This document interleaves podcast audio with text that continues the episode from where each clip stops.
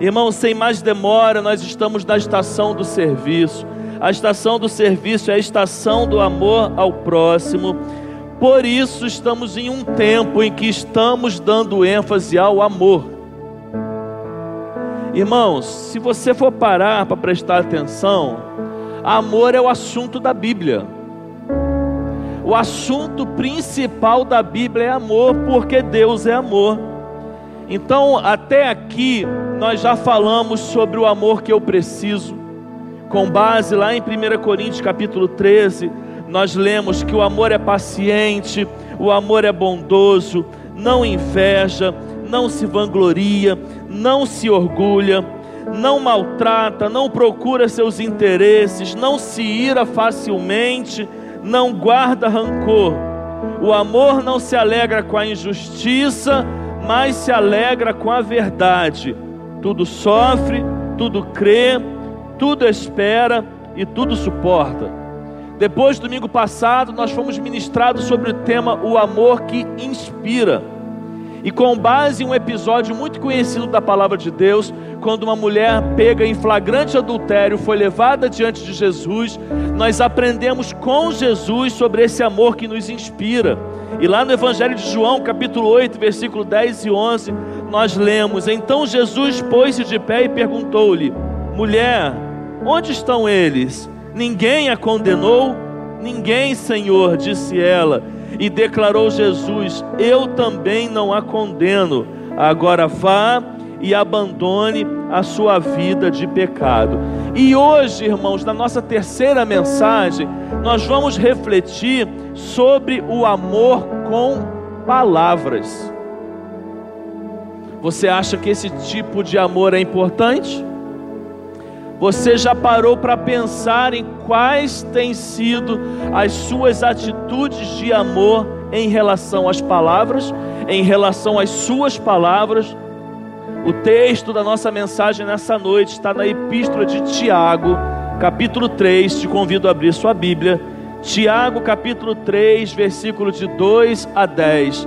Todos os líderes de pequenos grupos estão com estudo em mãos. Você que é líder de pequeno grupo, ok? todos com estudo. Então, abre aí sua Bíblia na Epístola de Tiago, capítulo 3, versículos de 2 a 10. Eu te convido para que façamos essa leitura juntos, todos. Tiago, capítulo 3, versículos de 2 a 10. Vamos ler juntos? Vamos lá? todos tropeçamos de muitas maneiras. Se alguém não tropeça no falar, tal homem é perfeito, sendo também capaz de dominar todo o seu corpo. Quando colocamos freios na boca dos cavalos para que eles nos obedeçam, podemos controlar o animal todo Tomem também como exemplo os navios, embora sejam tão grandes e impelidos por fortes ventos, são dirigidos por um leme muito pequeno, conforme a vontade do piloto. Semelhantemente, a língua é um pequeno órgão do corpo, mas se vangloria de grandes coisas Vejam como um grande bosque é incendiado por uma simples fagulha. Assim também a língua é um fogo, é um mundo de iniquidade. Colocada entre os membros do nosso corpo, contamina a pessoa por inteiro, incendeia todo o curso de sua vida, sendo ela mesma incendiada pelo inferno toda espécie de animais, aves, répteis e criaturas do mar doma-se e é domada pela espécie humana. A língua, porém, ninguém consegue domar. É um mal incontrolável, cheio de veneno mortífero. Com a língua bendizemos ao Senhor e Pai, e com ela amaldiçoamos os homens feito à semelhança de Deus. Da mesma boca procedem bênção e maldição. Meus irmãos, não pode ser assim. Eu te convido a repetirmos o versículo 2 de Tiago, capítulo 3, que é o versículo central da nossa mensagem. Vamos lá, todos juntos, bem forte. Todos tropeçamos de muitas maneiras. Se alguém não tropeça no falar, tal homem é perfeito sendo também capaz de dominar todo o seu corpo. Feche seus olhos, queridos, curve sua cabeça. Pai, nós oramos ao Senhor nesse momento. Momento que nós acabamos de ler a tua palavra e vamos refletir sobre ela. Espírito Santo de Deus, ministra a tua palavra em nossos corações. Que possamos entender, receber e entender o recado que o Senhor tem para nós. Oramos em nome de Jesus. Amém e amém. Irmãos, a epístola de Tiago tem sido muito comum a nós. Se você frequenta os cultos de quintas-feiras, você sabe que temos trabalhado uma série de mensagens somente nesta epístola. E coincidentemente com o tema da nossa mensagem de hoje, que é o amor com palavras, nós vamos mais uma vez dar uma passada em Tiago porque no capítulo 3 desta epístola, irmãos, que é uma epístola de ensinamentos práticos, que é uma carta que busca trazer conselhos práticos para a vida cristã, Tiago separa um capítulo dessa carta só para falar sobre a língua. E para falar, querido, sobre o perigo que esse pequeno órgão do nosso corpo pode causar na nossa vida. Olha, eu tenho certeza que cada um aqui sabe muito bem sobre o poder terapêutico da palavra. Todos nós sabemos que a palavra tem um poder terapêutico. Eu imagino que algumas pessoas aqui, se não todas, em algum momento da vida, quando estavam abatidos, tristes, desanimados, sem sonhos, desesperançosos, de repente foram surpreendidos com alguém que faz parte da sua vida ou que chegou naquele momento da sua vida e trouxe uma palavra apropriada. E queridos, quando nós mais precisamos e essas palavras apropriadas chegam na nossa vida, elas têm poder até de cura, porque existe um poder terapêutico na palavra. Mas nós somos testemunhas também, eu e você, que da mesma forma que ela pode ter um poder terapêutico, elas podem ferir muito mais do que uma espada. Porque ao mesmo tempo que a palavra tem um poder terapêutico, que tem um poder de cura, se usada no sentido contrário, ela também tem o poder de ferir. A mensagem de hoje, irmãos, é para que a gente possa refletir sobre a importância que tem em nós amarmos uns aos outros também com as nossas palavras. Porque a palavra, irmãos, ela é uma expressão genuína de amor. Então nós temos algumas lições para nós nessa noite, dividida em duas partes a nossa mensagem. A primeira parte nós vamos falar sobre o poder das palavras. E nós aprendemos, irmãos, com base no texto que nós lemos em Tiago, olha, a palavra de Deus nos ensina que quem controla as suas palavras controla todo o corpo. Vamos falar juntos essa, esse tópico? Vamos lá?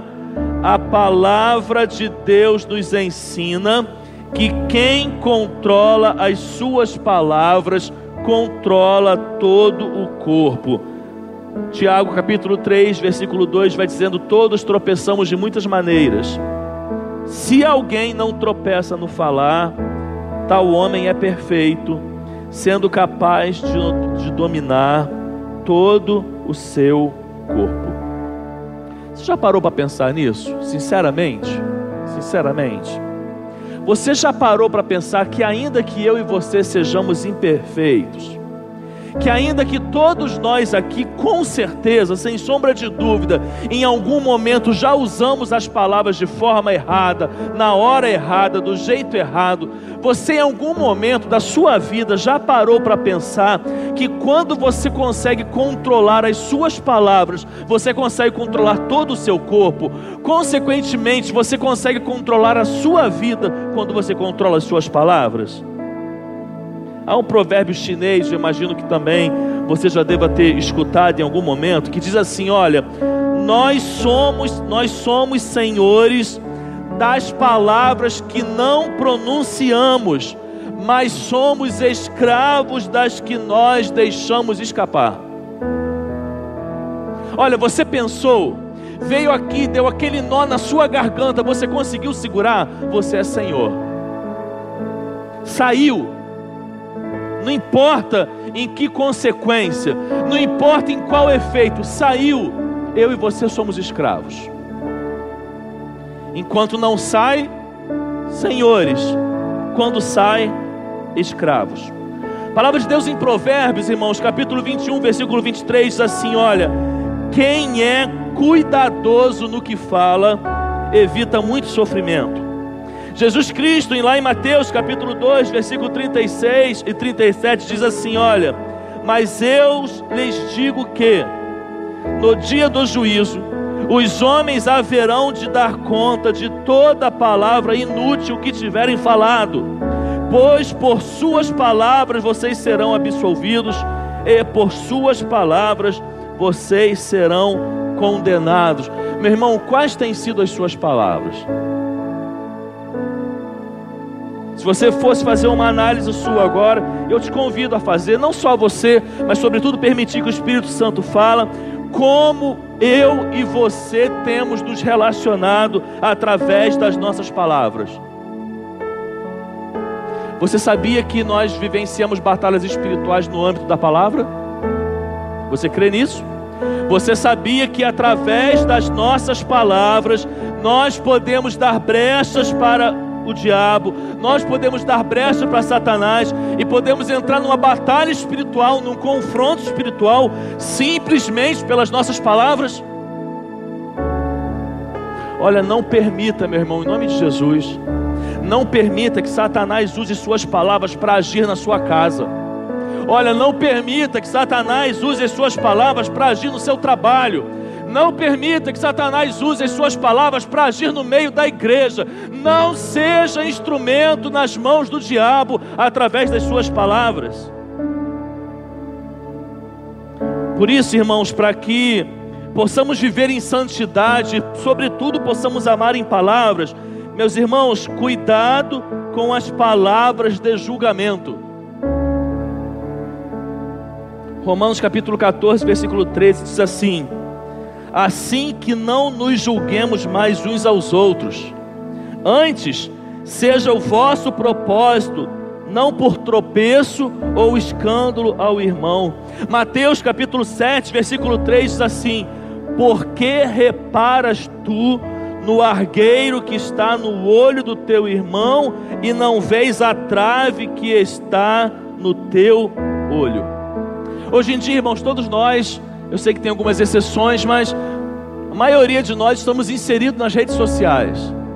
Né? Seja através do Facebook, seja através do Instagram ou de tantas outras redes sociais, nós nos comunicamos hoje pessoalmente através da internet. E eu fico impressionado, irmãos, como que a internet está cheia de especialistas em todos os assuntos. É impressionante, irmãos. Levanta-se um assunto em rede social, tem especialista de onde você nem imagina. E as pessoas chegam, irmãos, e vêm com um texto enorme, como se fossem especialistas naquilo que estavam fazendo, naquilo que estão falando. Nós vivemos a época, irmãos, que os julgamentos eles acontecem sem freio, sem filtro. Eles vêm de tudo quanto é lado e não dá, irmãos, vamos ser sinceros, não dá para a gente falar assim, olha, você não pode julgar que tem momentos que nós precisamos julgar, você concorda? Tem momentos que é necessário que a gente julgue. Um exemplo, você lidera algo, você está controlando algum trabalho, seja no seu trabalho, ou você coordena algo, você em algum momento, quando vive uma situação, você vai precisar julgar. Mas até para julgar, irmão, nós precisamos saber julgar. Um conselho quando eu e você precisamos julgar alguma coisa, Olha, julgue tendo o temor de Deus em primeiro lugar. Você precisa emitir julgamento sobre alguma coisa, você precisa dar veredito sobre alguma coisa, você precisa ponderar sobre alguma coisa, faça tendo temor a Deus. Segundo lugar, tenha conhecimento preciso dos fatos, e se você não tem, vá buscar. Sabe por quê? Porque quem precisa emitir algum julgamento não pode fazer pela perspectiva do eu acho. Você não tem que achar nada. Ou você sabe ou você não sabe. E se você não sabe, vai, vai buscar saber. Eu e você, queridos, muitas vezes precisamos emitir posições, emitir sentenças em algumas determinadas situações da nossa vida. Se eu não sei do que se trata, eu não posso julgar enquanto eu não busque saber. Terceiro lugar, quando você precisar emitir um julgamento, seja imparcial. Coloque as suas emoções de lado se for preciso. Coloque as suas preferências de lado. Faça uma suspensão de juízo. Se retire daquele contexto como alguém que tem juízo e faça uma suspensão para que você possa julgar. Em quarto lugar, você precisa julgar. Tenha conhecimento da lei. Não importa qual é a lei. Tudo que acontece tem um princípio envolvido, tem uma regra que direciona aquilo. Se você não tem conhecimento dela, procure saber. Olha, mas em segundo lugar, cuidado, meu irmão, com as palavras de murmuração.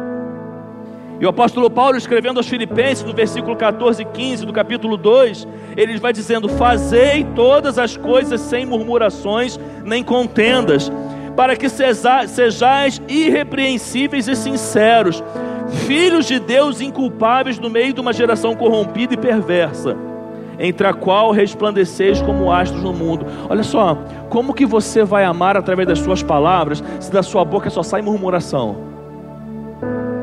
Como que você vai ter atitude de amor em palavras, se tudo que sai da sua boca, se 90% que sai da sua boca é murmuração? Você conhece alguém assim? Irmãos, tem gente que acorda murmurando, vai tomar café murmurando, passa entre nove e meio-dia murmurando, no almoço está murmurando, à tarde está murmurando, à noite está murmurando, só não murmura quando está dormindo, irmãos. Tem gente que reclama de tudo. Olha, as suas palavras nunca serão expressões de amor quando elas forem tomadas por murmurações. E tem algumas coisas impressionantes, irmão, sobre o murmurador. Não é absoluto, mas via de regra costuma acontecer. Olha, geralmente, o murmurador enxerga o tamanho do problema de forma isolada e superdimensionada. Sabe por que, que tem muita gente que, que passa o dia murmurando? Porque ela pega o problema e ela só olha para o problema. Se você só olha para o problema, você não é capaz de desfocar o seu olhar para nenhum outro lado. Meu irmão, minha irmã, se você só olha para o problema, inevitavelmente você vai ser levado a só murmurar, porque você só está olhando para o problema. Uma outra característica do, do, que vive murmurando é que quando ele não só olha para o problema, ele pega o problema e superdimensiona. Ou seja, já não basta olhar só para o problema, ele pega o problema que é do tamanho desse copo, e ele transforma ele do tamanho dessa mesa. Segundo lugar, geralmente, irmãos, o murmurador, ele é pessimista. E ele espalha pessimismo. Então, às vezes, alguém chega cheio de entusiasmo para você, mas você é um murmurador. Aí das suas palavras não saem amor, saem pessimismo. Ih, isso aí mesmo que você vem me falar? Aí você vem e despeja, ó. Você pega todas as suas cargas que você já vem carregando, porque você só está enxergando o problema, porque você só está dimensionando o problema, você derruba ela, ó em cima da outra pessoa, porque o murmurador, ele é pessimismo, e aonde ele está, ele espalha pessimismo.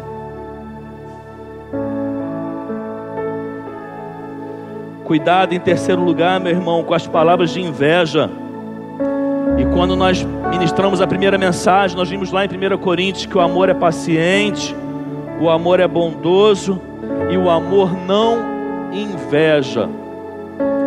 Quem estava aqui na primeira mensagem lembra que eu disse que existe uma estatística, irmãos, feita por psicólogos e por pessoas que trabalham na área emocional, que diz que o ser humano, via de regra, ele tem mais facilidade de chorar com os que choram do que se alegrar com os que se alegram. Eu fiquei é, é, surpreso com essa informação, sobretudo quando eu vi que ela parte de uma pesquisa de quem trabalha na área emocional e trabalha com pessoas. Mas por que, gente? Por que, que o ser humano consegue mais chorar com os que choram do que se alegrar com os que se alegram? Sabe por quê? Por causa da inveja. Porque muitas vezes, quando você tem a oportunidade de se alegrar com o que se alegra, aquela sementinha maldosa da inveja já está no seu coração e já corrompeu você. Aí você fala, mas por que ela e não eu? E às vezes, meu irmão, vamos ser sinceros, às vezes a gente não fala. Às vezes a gente nem, nem demonstra, mas está onde? Está aqui, eu e você sabemos muito bem o que é isso. E quando perde o nosso controle, a gente joga isso para as palavras. Meu irmão, cuidado com as palavras de maledicência. Maledicência é um termo chique, né, para a gente usar na igreja, mas é fofoca. Quando a Bíblia fala de maledicência, ela está falando de fofoca. E Colossenses capítulo 3, versículo 8 vai dizendo: Mas agora despojai-vos também de tudo, da ira, da cólera, da malícia, da maledicência, das palavras torpes da vossa boca. E em quinto lugar, Cuidado, meu irmão, com as palavras de mentiras. Portanto, cada um de vocês deve abandonar a mentira e falar a verdade ao seu próximo, pois todos somos membros de um mesmo corpo. Em segundo lugar, irmãos, nós aprendemos aqui na epístola de Tiago que as minhas palavras elas apontam para onde eu vou e elas podem guiar grupos ou até mesmo nações. Presta atenção. As nossas palavras, elas apontam para onde nós vamos. E elas podem não apenas nos direcionar, mas elas podem guiar grupos e até mesmo nações. Versículos 3 e 4 quando colocamos freios na boca dos cavalos para que eles nos obedeçam, podemos controlar o animal todo. Também, tomem também como exemplo os navios, embora sejam tão grandes e impelidos por fortes ventos, são dirigidos por um leme muito pequeno, conforme a vontade do piloto. Quero citar um exemplo disso que a palavra pode direcionar e mover grupos. Martin Luther King, pastor batista, negro, oriundo de uma família de pastores, foi alguém fundamental nos Estados Unidos para o sucesso de um movimento de igualdade dos direitos civis entre negros e brancos na década de 60 nos Estados Unidos. Na década de 60, irmãos, ele liderou um movimento contra a segregação racial.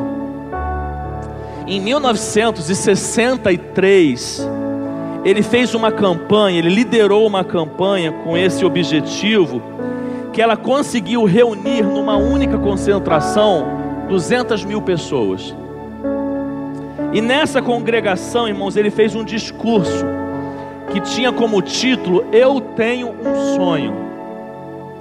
E tiveram palavras Grave bem isso, palavras desse discurso que dizia assim: Olha, eu tenho um sonho de que um dia em meu país os meus filhos sejam julgados não pela cor de sua pele, mas pela dignidade do seu caráter. Estava no seu discurso, em suas palavras.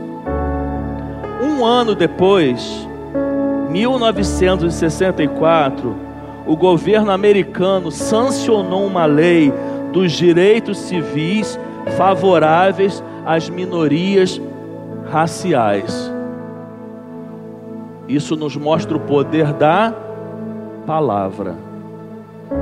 que é capaz de não apenas nos impulsionar e nos direcionar, mas como é capaz de direcionar um grupo. Só um minuto.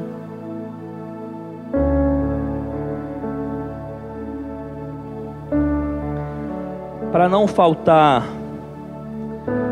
o exemplo ruim, uma vez que eu dei o exemplo bom, que foi Martin Luther King, pelo mesmo poder da palavra, irmãos, Adolf Hitler, um orador, acima de tudo, um orador que eletrizava massas e conduzia multidões inteiras a loucuras e às práticas desumanas, usou de suas palavras para levar um país inteiro à guerra.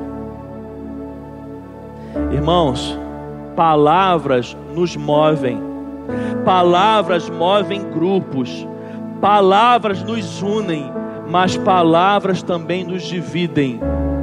Cuidado com as suas palavras. Terceiro lugar dessa primeira parte, terceiro e último lugar dessa primeira parte, as palavras podem não apenas nos dirigir, irmãos, mas as palavras podem destruir. Tiago capítulo 3, versículos 5 e 6 diz assim: Semelhantemente, a língua é um pequeno órgão do corpo, mas se vangloria de grandes coisas. Vejam como um grande bosque é incendiado por uma simples fagulha. Assim também a língua é um fogo, é um mundo de iniquidade colocada entre os membros do nosso corpo, contamina a pessoa por inteiro, incendeia todo o curso de sua vida, sendo ela mesma incendiada pelo inferno.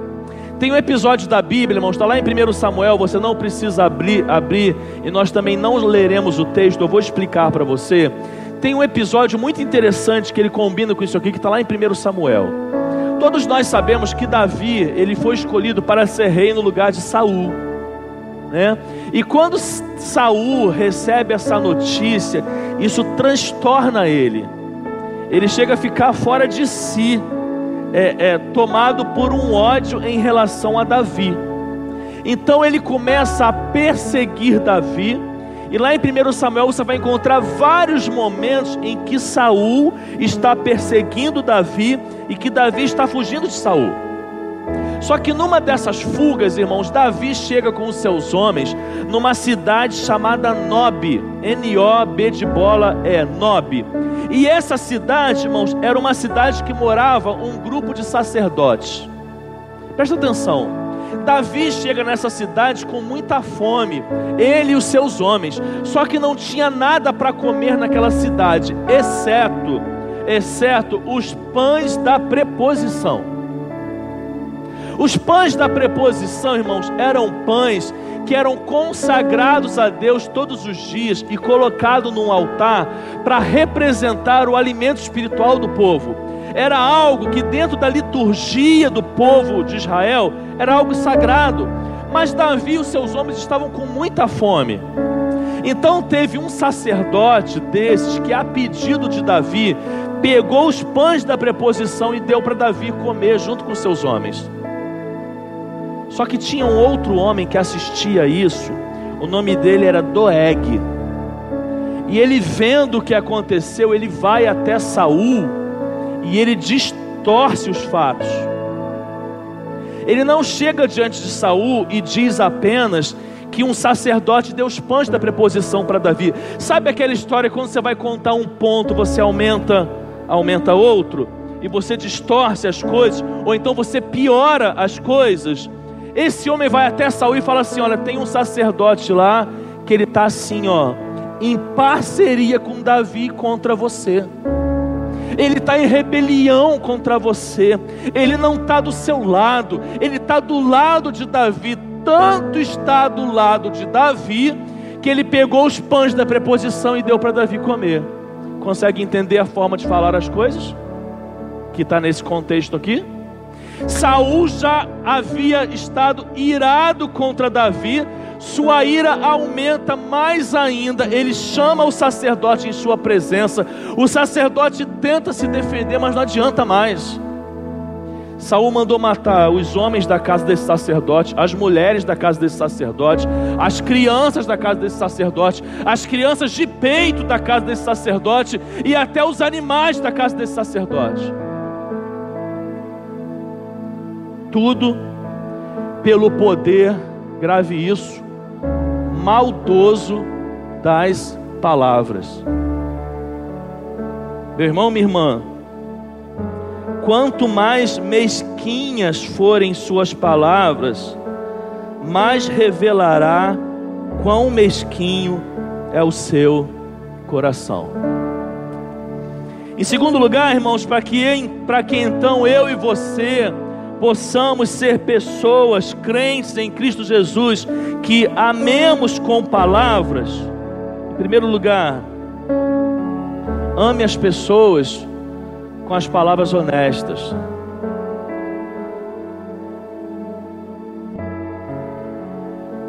O amor não se sustenta com palavras de bajulação.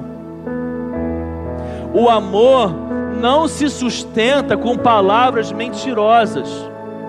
O verdadeiro amor, ele se fortalece e ele se sustenta com as palavras honestas mas quais palavras honestas, irmãos? As que são ditas em amor.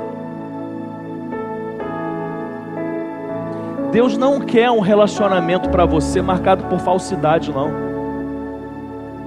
Deus não quer que você ame qualquer membro da sua família, ou qualquer pessoa que você se relacione, ou, ou um membro da igreja com falsidade, não.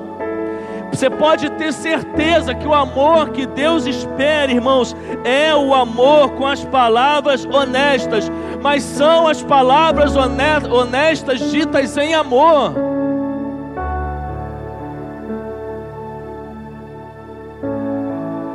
Primeira Coríntios capítulo 13, versículo 6. O amor não se alegra com a injustiça, mas se alegra com a verdade. Olha aqui, se você tem se relacionado com alguém, seja esse alguém próximo, íntimo de você, ou até mesmo que não tenha tanto contato, e você tem usado de falsidade, e você tem sido duas caras com essa pessoa, esse não é o relacionamento que Deus espera que você tenha. Irmãos, na vida nós precisamos ter as conversas difíceis. As conversas difíceis muitas vezes vão exigir de nós honestidade, mas é uma honestidade dita em amor. Segundo lugar, ame as pessoas com as palavras cuidadosas. Só que Imagina, irmãos, um jogo, um jogo de, de, de game que a cada fase que você vai passando, o nível vai dificultando. Falar que nós devemos amar com palavras cuidadosas, se eu disser só isso, isso tem um nível de entendimento. Mas agora eu vou te dizer em que momentos da nossa vida nós precisamos usar as palavras cuidadosas. Primeiro momento, nos momentos de raiva. Seja sincero, quantos aqui já passaram por experiência de estar explodindo de raiva, mas conseguiram usar palavras cuidadosas para falar com a pessoa, ainda que estivesse explodindo de raiva?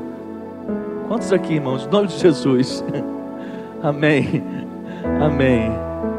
Você é capaz disso. Eu sou capaz disso nós somos capazes disso, até nos momentos que nós estamos prontos a explodir de raiva, a gente pode conseguir usar as palavras cuidadosas. São nesses momentos que nós somos colocados em prova, são nesses momentos que nós temos que usar as palavras cuidadosas. Segundo momento, ao contar algo para alguém, para que você não transforme isso numa fofoca e numa maledicência, como nós dissemos, use as palavras cuidadosas. Sócrates, irmãos, considerado o pai da filosofia, interessante isso aqui, é, ele costumava falar sobre a necessidade de nós passarmos tudo que ouvimos por três peneiras, três peneiras, acredito que muitos aqui já devem ter ouvido isso. Isso vem de Sócrates, vem da filosofia. Então, ouviu algo, pega o que você ouviu e passa por três peneiras. A primeira peneira é a peneira da verdade. Você está me dizendo é verdade? Ou o que essa pessoa me disse é verdade? Foi comprovado que é verdade? Se não foi, eu tenho como buscar saber se é verdade? Essa é a primeira peneira. Mas tem a segunda peneira. Você já falou para a pessoa envolvida o que você está me falando? Essa é a segunda peneira. A primeira é verdade. A segunda, a pessoa que você está mencionando aqui, você já foi até ela e já falou? Porque é aqui que começa a maledicência, irmãos. Sabe quando não é maledicência? Quando você usa a palavra de honestidade, quando você vai até a pessoa e conversa com ela. Aí não é maledicência. Mas quando você fala dela para outro, sem sequer ter falado com ela, é a maledicência. Mas ainda tem a terceira peneira o que você vai me contar vai ajudar essa pessoa? Vai ser uma palavra boa, útil, edificante para ajudar na solução do problema? Meu irmão, vamos ser sincero, nós temos total condições de filtrar isso aqui. Se a gente não filtra, não tem ingenuidade na nossa parte.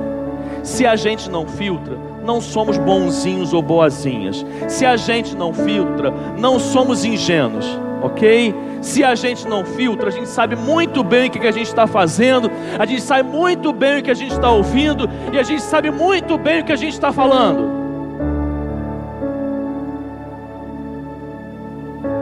Só que tem ainda um outro momento para você usar as palavras cuidadosas.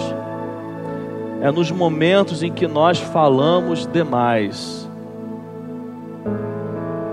Provérbios 21, 23: Quem é cuidadoso no que fala, evita muito sofrimento.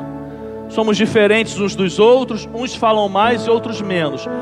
O que conhecemos uns dos outros aqui já conseguimos perceber quem fala mais ou quem fala menos. Às vezes nos enganamos. Às vezes a pessoa aparenta para nós que fala menos, mas na verdade ela fala muito. Mas via de regra conseguimos diferenciarmos um dos outros.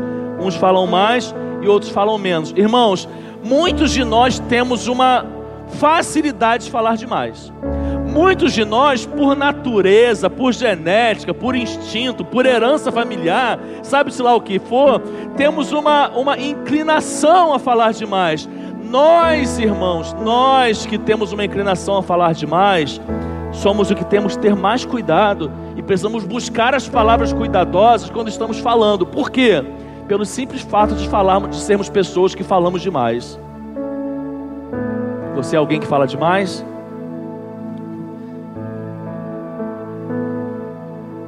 Tem uma decisão para nós. Tem uma decisão para transformar a nossa vida. Tem uma decisão para transformar a nossa vida. Coloque um zíper na sua boca.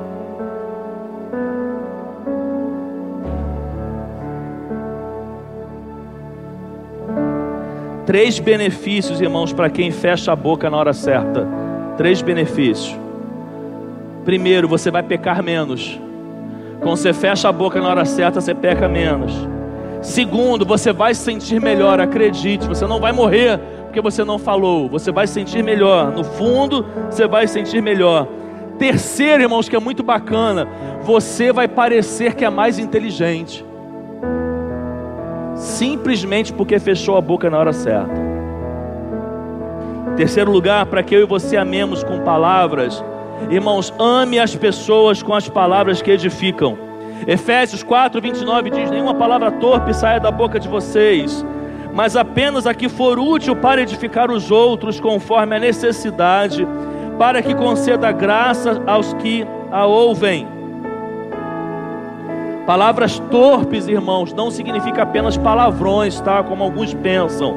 Palavras que humilham os outros também são palavras torpes. Interessante, irmãos, pensar que algumas coisas, olha, olha isso, algumas coisas não são necessariamente erradas, elas apenas não são necessárias para serem ditas.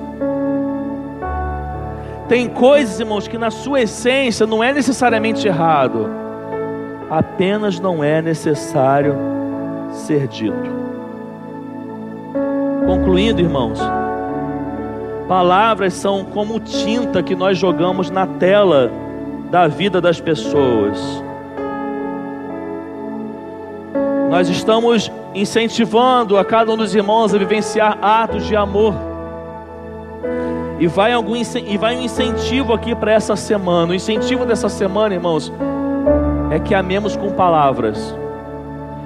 De verdade, irmãos. Olha, por mais trabalhoso que seja para você, faça um esforço, irmãos, para que essa semana você ame com palavras de forma que você não está acostumado a amar. Olha, acredite, eu e você somos capazes de surpreender nessa área. Olha, eu e você somos capazes de rompermos barreiras nessa área. Olha, eu e você somos capazes de irmos além. Tem gente que precisa ir muito além. Meu pai morreu em 2014. E meu pai não sabia expressar amor em palavras. Talvez esse seja o seu caso.